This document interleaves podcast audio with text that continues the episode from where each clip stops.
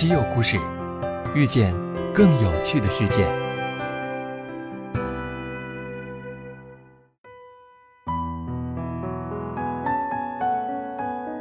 西门子调频一八四七的听众朋友们，大家好，我叫维尔纳冯西门子，这是我的故事。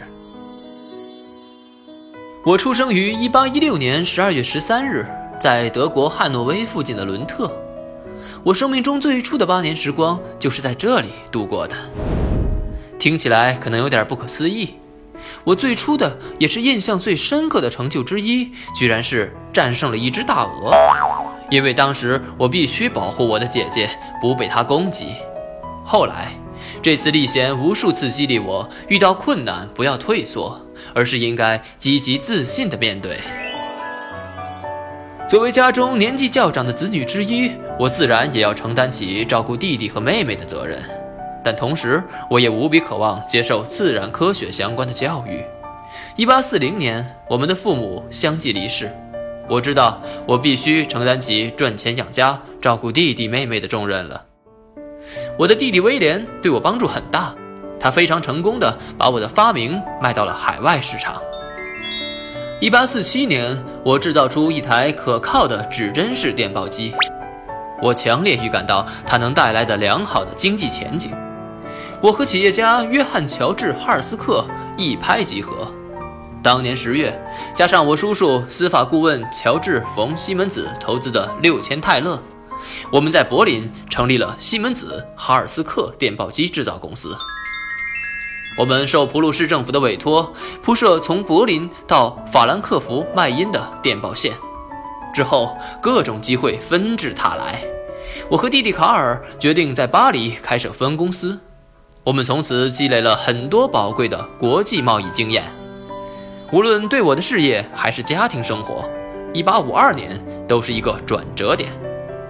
那年年初，我第一次前往俄罗斯。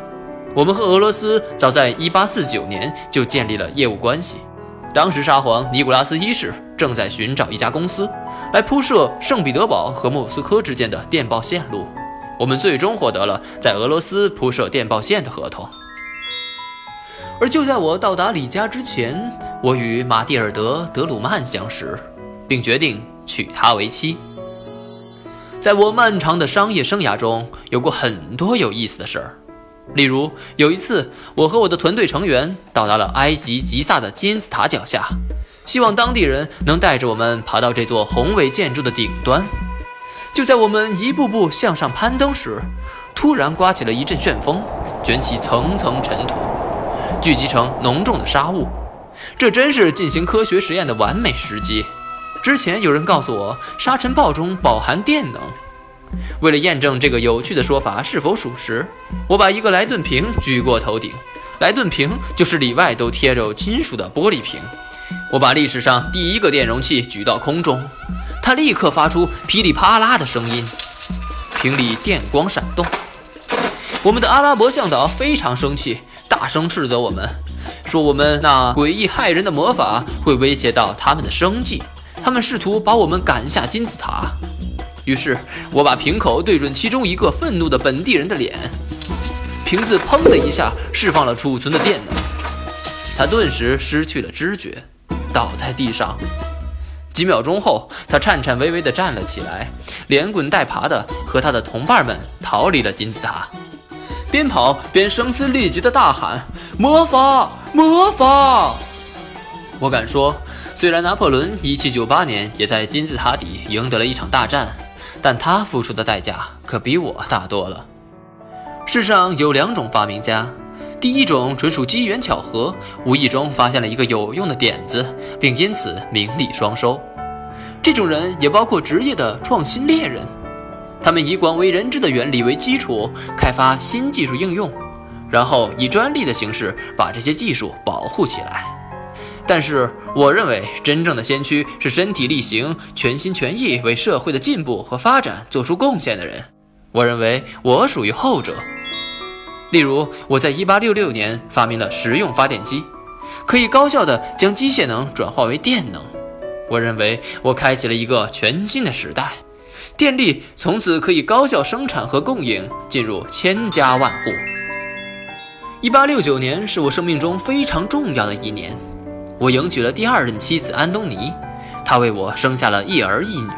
一八七二年，我为西门子公司员工设立了退休计划，即养老、遗孀和孤儿基金。一八八八年，我任命我的家庭医生为西门子公司提供医疗服务。我希望能有越来越多的年轻人投身科学。一八八七年，我捐助并设立了德国首个国家级基础研究机构——帝国物理技术研究院。一八九六年十二月六日，在柏林附近的夏洛滕堡，我离开了这个世界。如果说有什么是我希望让后人记住的，那么我希望是：不要为了短期利益而牺牲未来。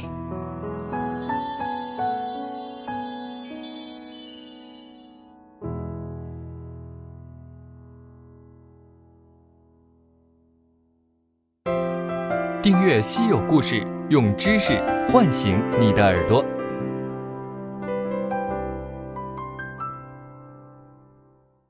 西门子调频一八四七，西门子博大精深，同心致远。